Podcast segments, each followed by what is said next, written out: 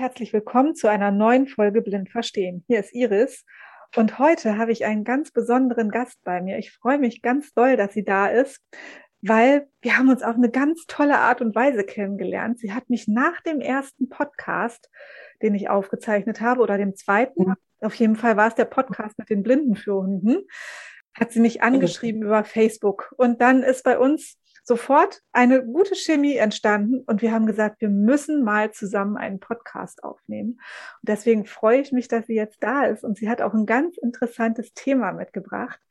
Denn die Sonja, die bei mir ist, ist Winzerin und das, obwohl sie blind ist. Hallo Sonja, herzlich willkommen. Hallo Iris.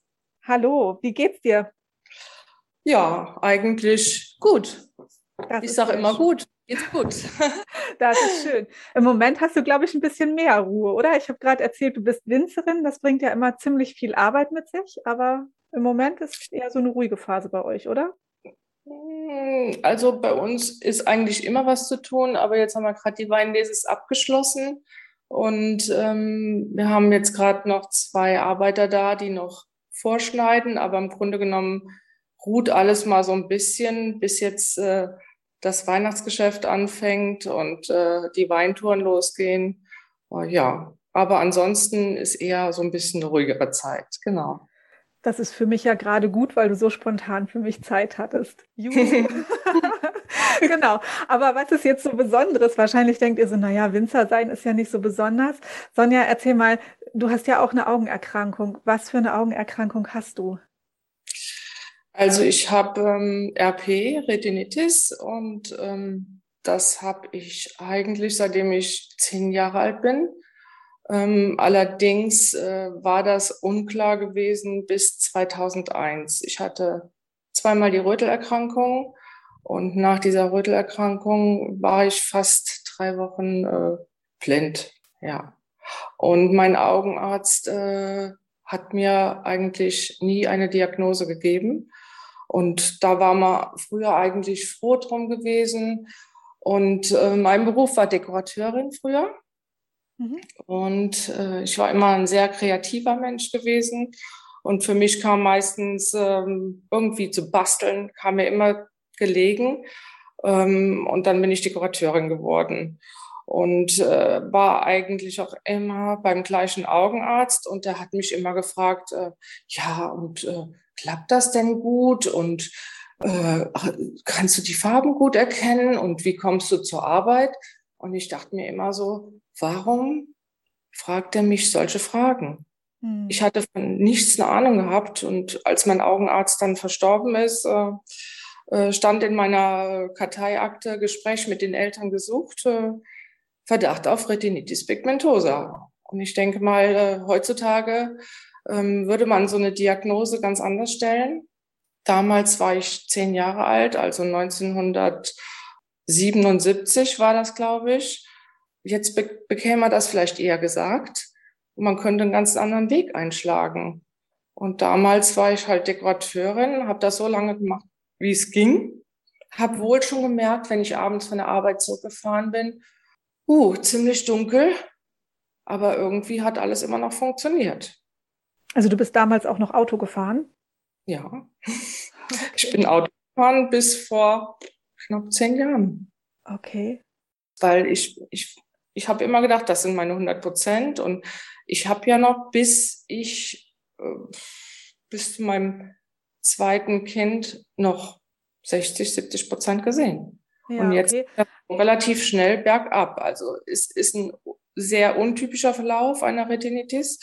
Ähm, sie schreitet bei mir wohl ganz, ganz langsam voran. Und deswegen ist mir das nie so aufgefallen, dass ich so eigentlich schlechte Augen habe. Ich ja. habe immer gedacht, das sind meine 100 Prozent. Ich sehe so wie andere. Mir ist halt nur immer aufgefallen, ich war langsamer, ich war unsicherer als andere, ängstlicher. Ja. Ja. Aber ich bin so ganz langsam in diese Sache reingewachsen. Sonja, jetzt hast du gerade gesagt, du hast gedacht, das sind deine 100 Prozent, aber für unsere Zuhörer bei Retinitis pigmentosa handelt es sich ja eigentlich um einen Tunnelblick und in diesem Tunnelblick kann man ja unter Umständen auch noch einen Visus von 100 Prozent haben, aber das Gesichtsfeld wird ja immer kleiner. Wie ist denn da dein Seeeindruck? Hast du auch diesen Tunnelblick? Also mir ist schon ganz früh aufgefallen oder auch meine Augenärztin, wenn, die, wenn ich diesen berühmten Gesichtsfeldtest gemacht habe, wo du dann in dieses dunkle Loch reinguckst und immer drücken musst, wenn die roten Felder aufleuchten, ähm, dass bei mir am Rande tatsächlich noch ein Seerest ist, in bestimmten kleinen Flecken, Inseln. Und dass ich, wenn ich abends auf dem Balkon stehe oder wir sitzen draußen und ich sage, oh, da oben, ich glaube, da oben ist jetzt ein Stern. Und ich gucke eigentlich gar nicht zu dem Stern hin, sondern ich, äh, ich schaue geradeaus und plötzlich fällt mir aber in meinem Gesichtsfeld hier oben auf, tatsächlich, da ist ein Stern. Aber wenn ich hingucke, sehe ich den Stern nicht. Also in meinem, in meiner Peripherie sehe ich die Dinge meistens nicht. Also ich gucke meistens schon so ein bisschen an einem vorbei, um, um etwas zu sehen. Mhm, okay. Hm. Genau. Und genauso sieht auch mein Gesichtsfeldtest dann aus. Also es sind überall kleine Inseln zu erkennen, wo ich ab und zu vielleicht noch was Kleines sehen kann mhm. oder erfassen kann. Sehen ist vielleicht der verkehrte Ausdruck, weil alles, was ich sehe, ist ähm, auch nicht mehr klar. Ich würde meinen Mann, ich sage immer, nicht erkennen am Gang und an der Figur. Ja, aber am Gesicht nicht. Und deswegen fand ich auch so interessant, wie du dieses Beispiel gebracht hast mit der Ampel, wo du zu deinem Mann gesagt hast, stopp, da kommt einer. Oder an der Kreuzung, stopp, halt an. Und dein Mann sagt zu dir, wie, das hast du jetzt gesehen? Ja, genau. Das muss ich vielleicht für unsere Zuhörer mal kurz erzählen. Wir waren neulich unterwegs, mein Mann und ich, und kurze Zeit ja. später haben Sonja und ich telefoniert. Und wir fahren an eine Kreuzung und ich sehe aus dem Augenwinkel, es kommt ein Auto und mein Mann hat dieses Auto nicht wahrgenommen. Und da habe ich gerufen, halt, da kommt ein Auto. Also nur damit unsere Zuhörer wissen, worum es geht. Mein Mann war ganz erstaunt, so, hä, warum hast du dieses Auto jetzt gesehen und ich nicht? Ja, eben, weil es mir da so geht wie dir. Ich sehe ähm, mit der Peripherie noch äh, sehr, sehr gut oder nehme dadurch noch Sachen wahr. Also gerade Bewegungen nehme ich deutlich wahr. Und das war so ein ganz prägendes Erlebnis.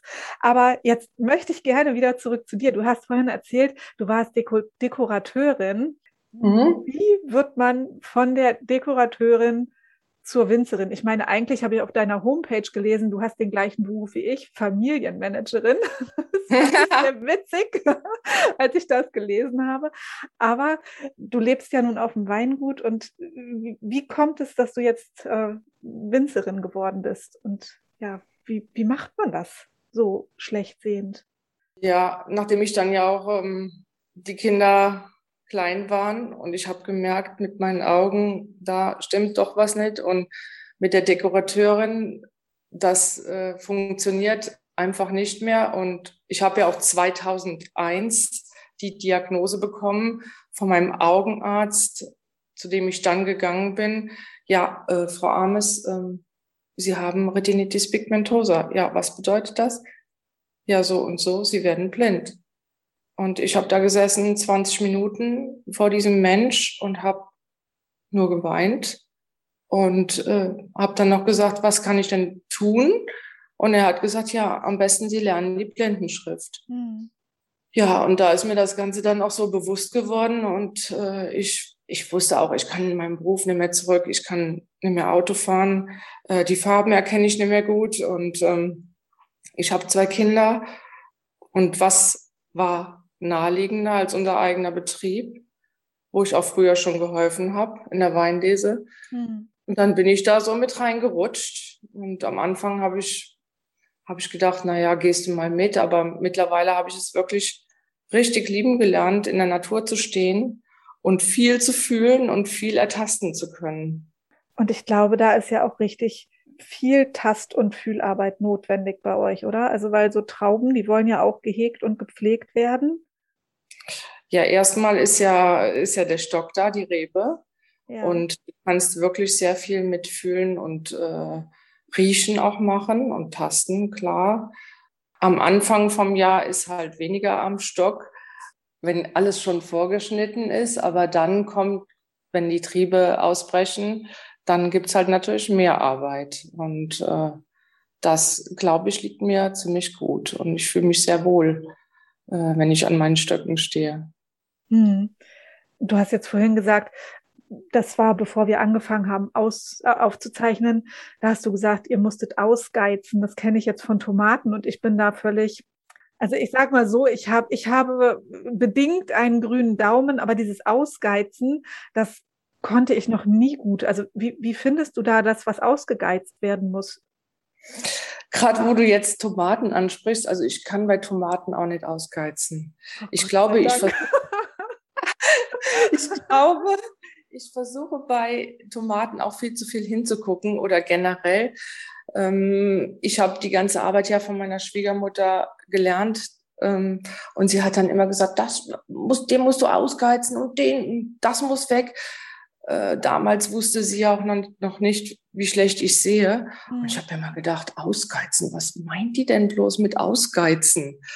Und mittlerweile mache ich fast die Augen zu und äh, taste so an meinem Stock runter und dann spürst du diese jungen Triebe, die viel eher abbrechen und viel weicher sind mhm.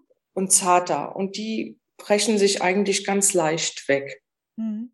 Und das, glaube ich, kann man nur machen, wenn man, wenn man den Tasten, ja, wenn der Tastsinn angeregt ist. Verfeinert hat. Verfeinert hat, ja. ja verfeinert hat. Also ich stehe ja dann auch oft da mit, ähm, mit Sonnenbrille und Kappe und, und ich spüre es einfach. Ja. Also du bist sozusagen mit all deinen übrig gebliebenen Sinnen bei der Arbeit dabei. Mhm, mhm. Ja. Aber zu dem Zeitpunkt, wo halt ausgegeizt wird, ist der Stock ja schon sehr, sehr voll ja. an Laub. Und ähm, ich sage immer, ich bin Laubwandgestalterin, Canopy Managerin. so heißt das auch, glaube ich, auf Englisch. Ich empfinde die Arbeit im Frühjahr viel ordentlicher, weil der Stock dann sehr noch nicht sehr wuchtig ist, sondern der hat dann noch eine gewisse Ruhe, eine gewisse Ordnung, mhm. bevor wir an die Laubwandgestaltung kommen. Ne? Also du musst dir vorstellen, der Stock ist momentan ja, ähm, die schon geschnitten sind, die, die jungen Triebe, die sind noch nicht da. Mhm. Ja, da bleibt jetzt ja nur das Zielholz von, von diesem Jahr stehen, für, für das nächste Jahr wieder umzubiegen, damit die neuen Fruchtrouten kommen. Mhm. Und da ist der Stock im Januar, Februar sehr ordentlich. Mhm. also ich habe gestern, habe ich eine Bekannten erzählt, dass wir heute aufnehmen und dann habe ich gesagt, ach eigentlich, eigentlich wäre das ein Podcast gewesen, den hätte ich gerne vor Ort gemacht mit der Sonja. Ich habe nämlich immer so ein malerisches Bild vor Augen. Also wenn ich, wenn ich an Weinberge denke, oh, ich fand das früher, ich habe mal in Heidelberg gelebt und da sind ja auch viele Weinberge rundum. Und ich fand das immer so schön, durch diese Weinberge zu bummeln und dieses Ambiente da. Und dann habe ich gesagt, ach, eigentlich hätte ich diesen Podcast mit Sonja vor Ort aufnehmen müssen, weil mich würde nämlich auch interessieren, wie ist es denn so, durch einen Weinberg zu laufen? Also wenn ich da jetzt spazieren gehe, dann ist da ja meistens ein Weg, da sind ja auch Fahrstraßen und so. Aber wenn ihr da arbeitet, das ist doch schon eigentlich eine unebene Sache. Wie machst du das? Ähm, wir haben viele Weinberge, die in einer relativ flachen Lage sind, die also auch direkt ähm, vom Weg flach in den Weinberg reingehen, so dass sie auch befahren werden können mit einem Schmalspurtraktor. Das heißt also, dass oben oder unten auch keine Mauer ist. Mhm. Und dann wiederum haben wir Weinberge, das sind meistens in Steillagen, da sind Mauern davor und kleine Treppen. Entweder gehe ich vorsichtig oder ich habe zwei Mitarbeiter. Ähm, das sind, ist ein älteres Ehepaar. Das sind meine Weinbergseltern. Die kommen mich, ich sage immer so Weinbergseltern, die kommen mich morgens abholen. Mit denen fahre ich in den Weinberg ähm, und die passen gut auf mich auf. Und die sagen mir schon, da geht eine Treppe hoch und pass auf und hier ist der erste Stock und dann geht's los. Und die Unebenheiten an sich, die, gut, da geht man halt schon sehr vorsichtig von einem Stock zum anderen. Mhm. Das funktioniert gut. Das sind dann die Einzelfall-Weinberge, die eigentlich, die ich eigentlich am liebsten mag. Mhm. Und dann sind die anderen die Drahtanlagen, die auch viel gefahren werden mit den Traktoren. Da stehst du in der Reihe und kannst nicht um den Stock drumherum gehen, sondern du bist am Draht und du gehst immer, du stehst immer einseitig und ich stelle mich natürlich immer so, dass die Sonne hinter mir ist. Ne? Mhm. Aber du stehst dann manchmal den ganzen Tag nur in eine Richtung, so wie so ein Hanghuhn. Okay, aber ich wollte jetzt eigentlich darauf hinaus, benutzt du einen Langstock im Weinberg oder eher nicht? Nein. Nein. Und wir haben uns privat schon drüber unterhalten. Das finde ich ja ganz besonders toll. Du bekommst ja auch einen Blindenführhund. Ähm, ist denn das Ziel, dass dein Hund mit dir im Weinberg arbeitet? Also nimmst du ihn zum Arbeiten mit, dass er dir im Weinberg hilft? Ja, ja. ja. Also den, Blinden, den, den, den weißen Stock, den benutze ich überwiegend da, wo ich mich gar nicht auskenne. Mhm. So, wenn ich mal ein, zum Einkaufen fahre oder in einem Restaurant. Aber hier in der eigenen Umgebung benutze ich ihn eher weniger. Da bin ich so ein bisschen stur drin. ähm, und deswegen denke ich mit dem Fürhund, mit meinem Fürhund, ähm, werde ich da viel offener mit umgehen. Mhm. Und den nimmst du dann auch mit, dass er dich von Rebe zu Rebe bringt und Genau. Also ich denke, von Weinstock ja zu Weinstock. Du merkst, ich bin Laie, Rebe, Rebe. Eine Rebe ist doch neben der anderen, oder? Das sind doch Weinstöcke. Du musst doch von Weinstock zu Weinstock. Mensch. Alles gut. Ich weiß, was du meinst. ähm, ich denke, er soll mir helfen, auf dem Weg die Wege gut zu finden. Vor allen Dingen zum Beispiel Hindernisse zum Gehen es gibt viele Hindernisse hier bei uns in Weinbergen auf den Wegen, zum Beispiel Traktoren, die ihre Runde drehen oder Anhänger oder halt äh, Maschinen oder Seilwinden, die gerade mal vielleicht von irgendwo gespannt sind. Ähm, da habe ich oft Angst vor, wenn ich in Weinberg gehe, kann ich da irgendwas übersehen. Und da soll er mir eine große Hilfe sein, ja. Und natürlich hier auch bei uns im Dorf. Mhm ich gehe viel in die freie Natur, ich gehe viel spazieren. Ja, ich glaube schon, dass er mir eine sehr große Hilfe sein kann. Ja. Natürlich nicht so wie in der Stadt. Wir leben hier auf dem Land. Aber natürlich soll er mir auch Ampeln anzeigen können, klar. Ja. Aber das muss ich erstmal auf mich zukommen lassen. Ich hatte noch nie einen Hund gehabt und ja, bin auch sehr gespannt, wie das dann alles verlaufen wird. Ja, mal sehen. Hast du gerade diese Arbeit in den Weinbergen, hast du das mit der Führhundschule abgesprochen? Also werdet ihr das zusammen trainieren, die Schule und du? Ja, also es war ja auch so gewesen, dass mein Augenarzt mir schon vor vier Jahren dazu geraten hat, wie sieht's aus, mal, hast du nicht Interesse, dann so einen Hund zu bekommen? Und da habe ich aber immer noch so abgelehnt und mein Mann war auch immer so, ah, wir sind doch viel unterwegs, wenn wir so auf Touren fahren, da kann man doch das mal abhängig, wenn ein Hund dabei ist. Und ja, jetzt im Februar hat er dieses Thema nochmal angeschnitten. Ähm, wie sieht's denn aus? Das wäre doch ganz gut, jetzt wo du noch einigermaßen mit deinen fünf Prozent äh, sehen kannst, äh, so einen Hund äh, kennenzulernen. Ja, und dann hat er mir ein Rezept geschrieben und auf diesem Rezept stand ein Hund. Rezept, ein Hund. Und ich so, ähm, ja, was mache ich jetzt mit dem Rezept? Und er sagt, ja, du gehst einfach in die Apotheke, der Apotheker macht seinen Apothekerschrank auf und wenn einer drin ist, ist gut. Ich so, also, nee, Karl, das, das geht doch nicht, ne? Nee, nee, sagt er, ganz so einfach ist die Sache ja nicht. Ähm, ich habe dann die Führhundschule angesprochen und die kamen während Corona-Zeiten auch zu mir mhm. und haben ganz viele Fragen beantwortet. Natürlich dann auch die Fragen zu dem Weinberg. Ja, und ähm, wir sind dann zu dem Ergebnis gekommen, dass er mir da auch eine große Hilfe sein kann. Und wir werden auch üben im Weinberg, genau da, wo ich auch arbeite. Ja, ja das finde ich total toll. Also ich frage mhm. das so explizit, weil ähm, wenn wir von Blindenführhunden reden, dann, dann hat man oftmals so die Stadt und so vor Augen. Und ich mhm. finde das einfach ganz, ganz toll, wie individuell man das doch gestalten kann mit einem Blindenführhund. Ne? Also das, also mhm. jetzt gerade so bei dir in der freien Natur viel unterwegs. Und ich glaube, da ist das schon eine richtig große Bereicherung mit dem Hund an der Seite. Also ich ich finde das richtig toll. Also wie vielseitig diese Hunde auch einsetzbar sind und was, was die lernen können. Also es finde mhm. ich Finde mhm. ich faszinierend. Deswegen, also das, ich habe mich so richtig gefreut, als du mir erzählt hast, dass du deine Kostenübernahme von der Krankenkasse hast und so. Also, und die Sonja hat mir auch schon Fotos von ihrem zukünftigen Hund geschickt und der ist ganz niedlich. Ich bin ganz begeistert.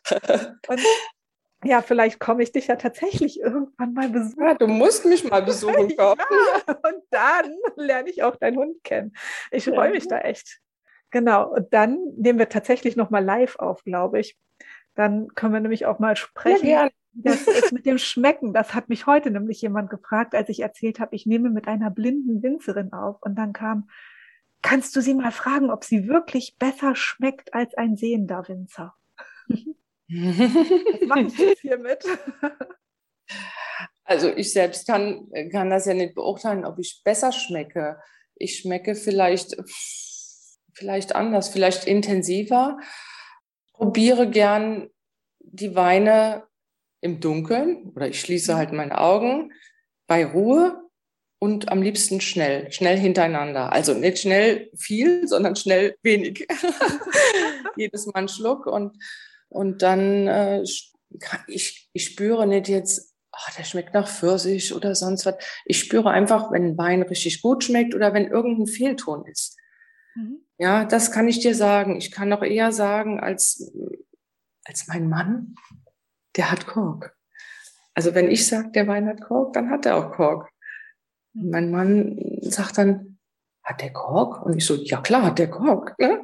Also ich bin da schon sehr feinfühlig, glaube ich, wenn Meinst ich Weine probiere. Meinst du, das hat was damit zu tun, dass du schlechter sehen kannst? Oder hast du einfach eine feinere Zunge in der Hinsicht? Vielleicht äh, ist die mittlerweile etwas besser ausgeprägt, aber ich konnte immer schon gut, gut schmecken, probieren. Ich esse ja auch gern. ich ich kann es nicht sagen, aber ich schmecke, ich probiere gerne. Ich schmecke viel raus, ja.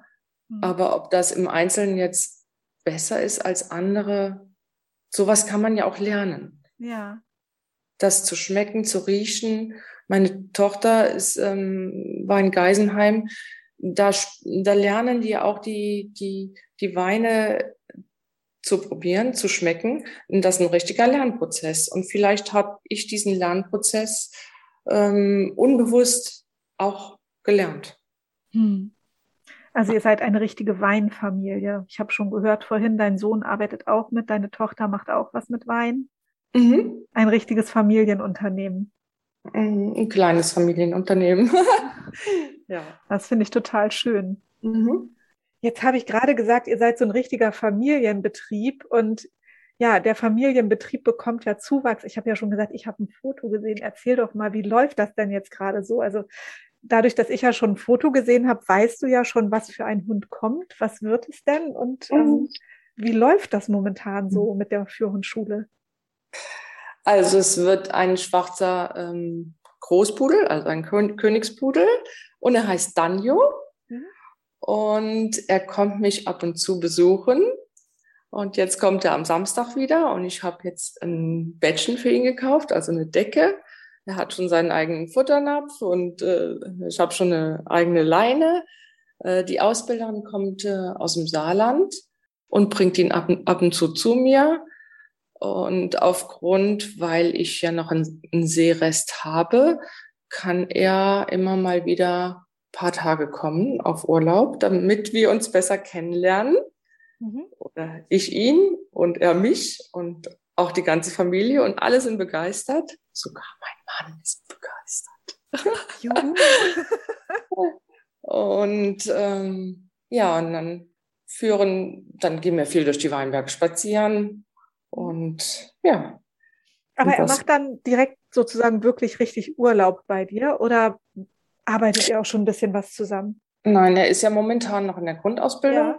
Er wird jetzt Ende November ein Jahr alt. Er ist ja noch ganz klein. Ist, ja, klein ist er nicht mehr, aber für mich, für mich äh, ist er schon ziemlich groß, aber er wird ja noch größer. Ja. Ähm, und äh, wir machen ganz normale Sachen wie, äh, ich sage im Sitz oder ja. bei Fuß, bleib bei Fuß. Und die Sachen macht er wirklich gut. Er ist sehr neugierig. Er kann auch sehr stur sein. Aber ansonsten glaube ich, er ist ein ganz toller Hund. Er weicht mir jetzt schon nicht von der Seite. Wenn ich hochgehe, dann bleibt er bei mir jede Treppenstufe, obwohl er, ich denke immer, er merkt, oh, guck mal, die Alte, da stimmt irgendwas nicht. Und wenn ich mit ihm gehe, ich muss ihn an der Leine lassen, weil er ist noch nicht mein Hund. Ähm, dann sage ich Danjo, bleib bei Fuß. Und so 10, 20 Meter geht das und plötzlich sieht er irgendwo an einem Rebstock oder riecht irgendwas und dann rennt er los. Und dann rufe ich Danjo. Und er dreht sich rum. Ach, ach, da hinter mir war ja noch jemand. ja, er ist also ein ganz, momentan noch ein ganz normaler Hund. Ja. Ähm, aber er, er hört schon sehr gut. Mit dem Schlafen ist noch ein bisschen schwierig, weil er soll bei uns nicht äh, im Schlafzimmer liegen. Ja. Er bleibt bei uns äh, hier unten und da hat er am Anfang so ein bisschen gefiebt, aber mittlerweile weiß er, ähm, ich bin ja morgens wieder da oder ich rufe ihn auch nachts, wenn er anfängt und sagt, alles gut, ich bin da, wie bei einem kleinen Kind. Ja. eine spannende Zeit, die da auf euch zukommt. Und ich finde es ja. ganz, ganz toll, dass du so die Entwicklung vom in Anführungsstrichelchen normalen Hund zum Blindenführhund so richtig miterleben darfst. Das finde ich ganz mhm. klasse. Das finde ich mhm. ein tolles Konzept von der Hundeschule. Finde ich auch. Und die haben mir von Anfang an noch alle Fragen beantwortet. Aber ich muss dazu sagen, das geht ja auch nur, wenn du noch einen gewissen Sehrest ja. hast. Weil jemand, der komplett schwach zieht oder fast, fast nichts mehr sieht, können die einem einen Hund nicht so zur Seite stellen. Also das kann ich mir nicht vorstellen, denn momentan muss ich ja auch noch mit auf ihn mit aufpassen. Ja. Aber ich finde es auch toll. Genau, aber das ist spannend und wir haben ja schon mal gesagt, wir müssen unbedingt noch mal was zusammen machen und dann seid ihr ja vielleicht schon ein bisschen weiter. Dann können wir ja mhm. mal so eure Geschichte ein bisschen verfolgen. Das finde ich eigentlich auch eine schöne Idee. Sehr gut. Machen wir. Genau. Sonja, jetzt haben wir vorhin gesagt, bei dir ist es jetzt ein bisschen ruhiger, aber ich habe immer gedacht, auf so einem Weingut ist bestimmt immer irgendwas zu tun, oder? Ja, eigentlich ist bei uns nie ruhig, bei uns ist immer Arbeit. Und äh, wenn es noch schöne Tage gibt im Oktober und, oder November, die gibt es ja, dann nutzen wir jede freie Minute an für sich, für raus in Weinberg äh, zu gehen, in die freie Natur. Ähm, Gerade äh, im Moment sind wir die Routen am Zurückschneiden, die also dieses Jahr die Trauben getragen haben. Ähm, die werden zurückgeschnitten und dann bleiben nur noch die Zielrouten fürs nächste Jahr stehen. Und das, mhm. da muss man auch ganz genau gucken, welche, welche Zielrouten man stehen lässt. Also wir haben im Frühjahr ja das Zielholz fürs sozusagen fürs nächste Jahr schon hochgebunden. Und äh, das sind meistens vier bis fünf Routen, die nach oben gebunden werden bis zum Stockende. Und an die darf man auch während der Lese nicht rangehen. Alles andere darf man zurückschneiden. Ähm, und dann schneiden wir die auf zwei bis drei Routen zurück, so dass wir dann im, im Frühjahr zwei Routen haben, die wir schön runterbiegen können. Ähm, in der Drahtanlage werden die auf den Draht gelegt und angebunden. Und mhm. aus diesen Routen wachsen dann die neuen Reben heraus, wo dann auch die Trauben später dranhängen. Mhm. Und ein Einzelfall, den ich ja so liebe, wo ich mich auch so hinstellen kann, wie es mir passt, also dass die, die Sonne von hinten kommt, ähm, werden diese Ziele, diese zwei Routen runtergebogen und das sind ja unsere besonderen Rebenherzen. Mhm. Da hast du bestimmt schon mal gehört von den Herzen. Ich habe das tatsächlich gelesen, weil ich habe mal einen Bericht gelesen, den hat eine Sonja Ames geschrieben und da hat sie berichtet, dass sie Rutenherzen bindet. Und da habe ich mich gefragt, was sind das denn wohl für Herzen? Genau, aber schön, dass du es jetzt erklärt hast. Das finde ich sehr, sehr gut. Also das sind die zwei, weil das halt zwei Routen sind, sieht das dann später wie ein Herz aus. Ja. An diese, diese Herzen kommen dann wiederum die einzelnen Routen, die einzelnen Austriebe, wo die neuen äh, Trauben dann im nächsten Jahr wachsen.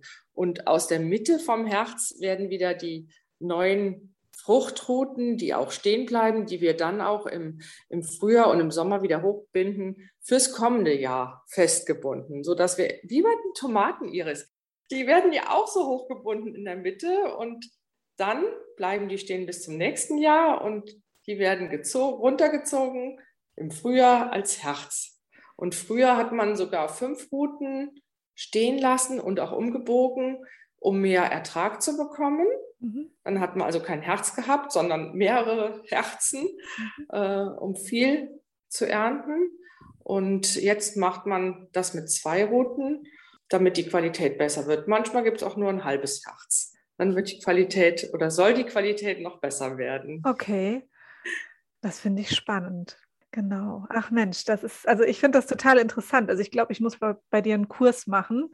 Ich glaube, das sage ich in jedem Podcast, Leute. Ich muss mal einen Kurs machen. Ich kann so viel lernen bei den Leuten, die ich hier im Interview habe, weil jeder irgendwas ganz Interessantes und ganz Spezielles irgendwie macht. Ich finde das toll.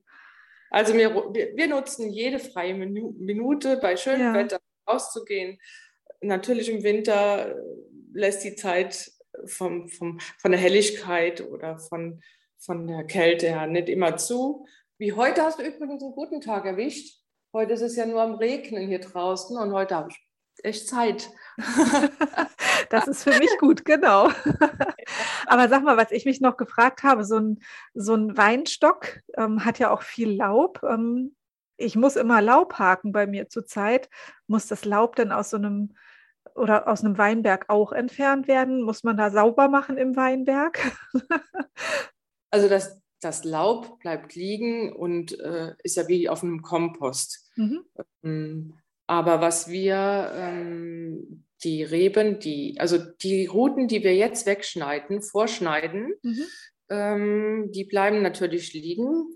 Äh, und das ist ja schon richtig verwachsenes Holz. Und dann wird das irgendwann, entweder machen wir ähm, mit der Maschine durch die Drahtanlagen, dann wird das klein gehäckselt und das kommt auch wieder unter den Boden drunter oder in den Schieferhängen, also in den Steillagen, wird das rausgeschoren und dann werden die, die Reben verbrannt, die übrig bleiben. Also im Schieferhang gehen die Männer meistens durch und holen die Reben raus. Mhm. Und das ist auch sehr, sehr schwere Arbeit dann. Das glaube ich. Mhm. Das glaube ich. Frau, das bleibt Gott sei Dank alles liegen. Das ist nicht wie auf der Straße, wo ja, wo man kehren. Nicht, nicht wie bei mir vor der Haustür, da wartet nämlich heute das Laub noch auf mich und möchte entfernt werden. Mhm. genau. Aber das hört sich an, als wenn ihr abends dann doch auch immer froh seid, wenn ihr euer Tagewerk getan habt. Das ist auch bestimmt ein Knochenjob, was ihr da so macht, oder? Ja, aber man ist ja, dann ist man gewohnt. Also die mhm. Sachen, die machen einen auch glücklich, wenn man dann abends äh, über Tag drei, vier Stunden draußen war in der frischen Luft und ah, da ist man zwar müde, aber auch sehr zufrieden, finde ich immer. Das hört sich schön an. Und ich bin, wie gesagt, froh, wenn ich das noch lange machen kann, weil meine Arbeit geht natürlich auch nicht so schnell von der Hand wie bei anderen. Bei mir dauert es halt schon, egal ob ich eine Traube lese oder ähm, Laub äh, ausgeheize, bei mir dauert die Arbeit schon länger als bei anderen. Das habe ich mich auch immer gefragt, warum warum bin ich beim Lesen, also beim Ernten der Trauben, wir, wir sagen da Lesen dazu, ähm, viel langsamer als andere. Ich habe immer gedacht, oh, du bist so langsam, ne? aber jetzt, wo ich weiß, ich sehe ja viel, viel weniger, macht mir das nichts mehr aus. Mhm. Die anderen wissen Bescheid. Ich lese meinen Stock, der wird abgescannt, alle Reben werden von der Seite runtergeschnitten. Ich schneide die Trauben runter in Eimer, und dann ist mein Stock schon ähm, nach der Lese fast vorges vorgeschnitten, hm. damit ich alle Trauben ernte, die mir in die Finger kommen. Ja. ich abtaste und fühle. Aber das ist doch schön, dass du das alles noch so machen kannst. Ja, ja, absolut. Ja. Ich denke, da habe ich auch einen guten Weg gefunden. Ja. Und kann trotzdem immer noch ein bisschen kreativ sein mit den Herzen und den Rebengrenzen und alles, was ich so noch äh, bastle. Und vor allem habe ich gehört, du kochst ja auch. Erzähl mal, das habe ich in einem Bericht von dir gelesen. Und wir haben uns auch mal drüber unterhalten, als ich dir von einem Weinberg-Pfirsich-Likör vorgeschwärmt habe. Hm. Und da ja. hast du mir erzählt, was du kochst. Lecker, lecker. Ja, ich, ich koche gerne. Ähm, jetzt im September die Weinberg-Pfirsich-Marmelade. Äh, wir hatten einen Baum gehabt äh, mit Weinbergpfirsich und da koche ich für die Kunden für Weihnachten als Präsente Weinbergpfirsich-Marmelade ähm, oder Chutney. Da geht unter 300 Gläser nichts. Wahnsinn, Wahnsinn, 300 Gläser. Ey, ich koche auch Marmelade, aber, aber das sind dann mal so drei, vier Gläser. Hut ab.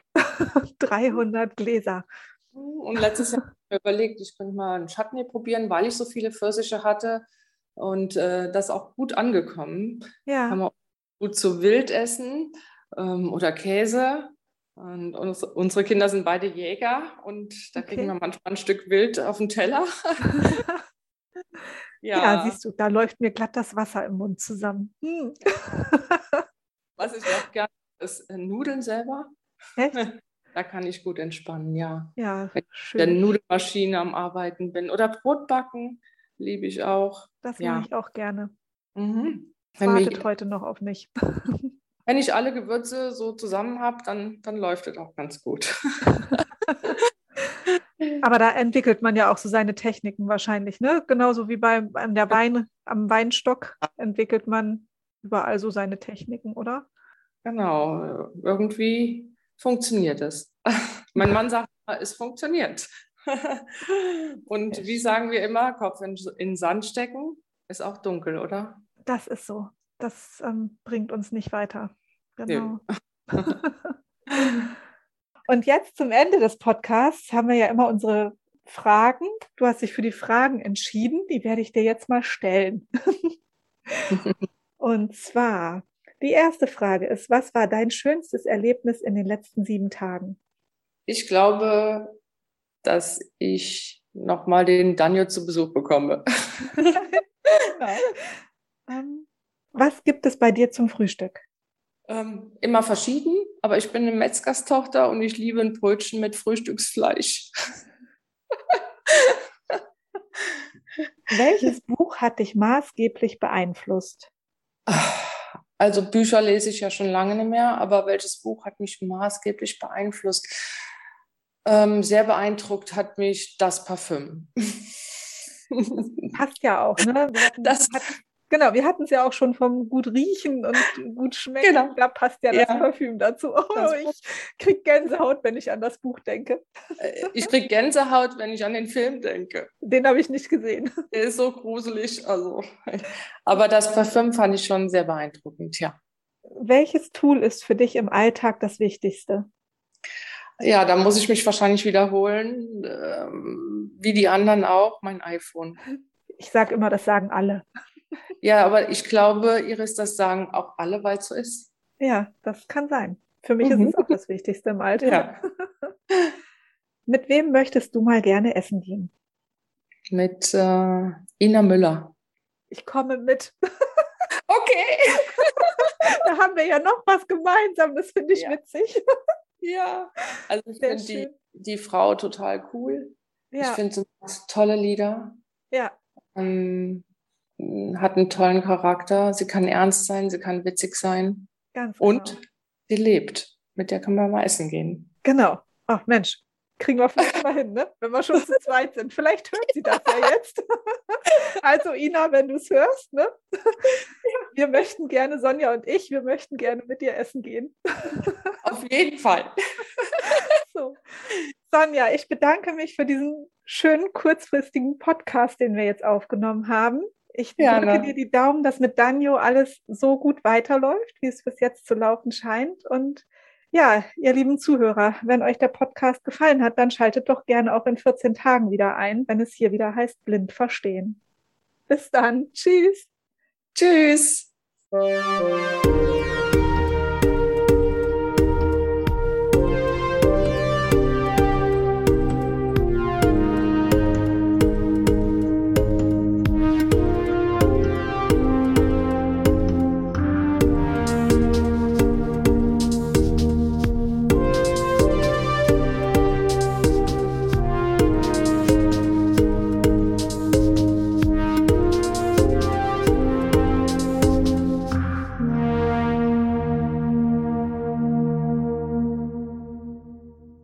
Vielen Dank fürs Zuhören bei einer weiteren Folge des Podcasts Blind Verstehen. Es folgt ein kurzer Sponsorenhinweis der Firma Okovision GmbH. Die Diagnose Retinitis pigmentosa und der fortschreitende Verlust der Sehfähigkeit verändern alles. Wir bei Okovision möchten, dass Ihr Gesichtsfeld erhalten bleibt. Dafür haben wir die Okostim-Therapie entwickelt und in klinischen Studien getestet. Erfahren Sie mehr auf unserer Website www.okovision.de.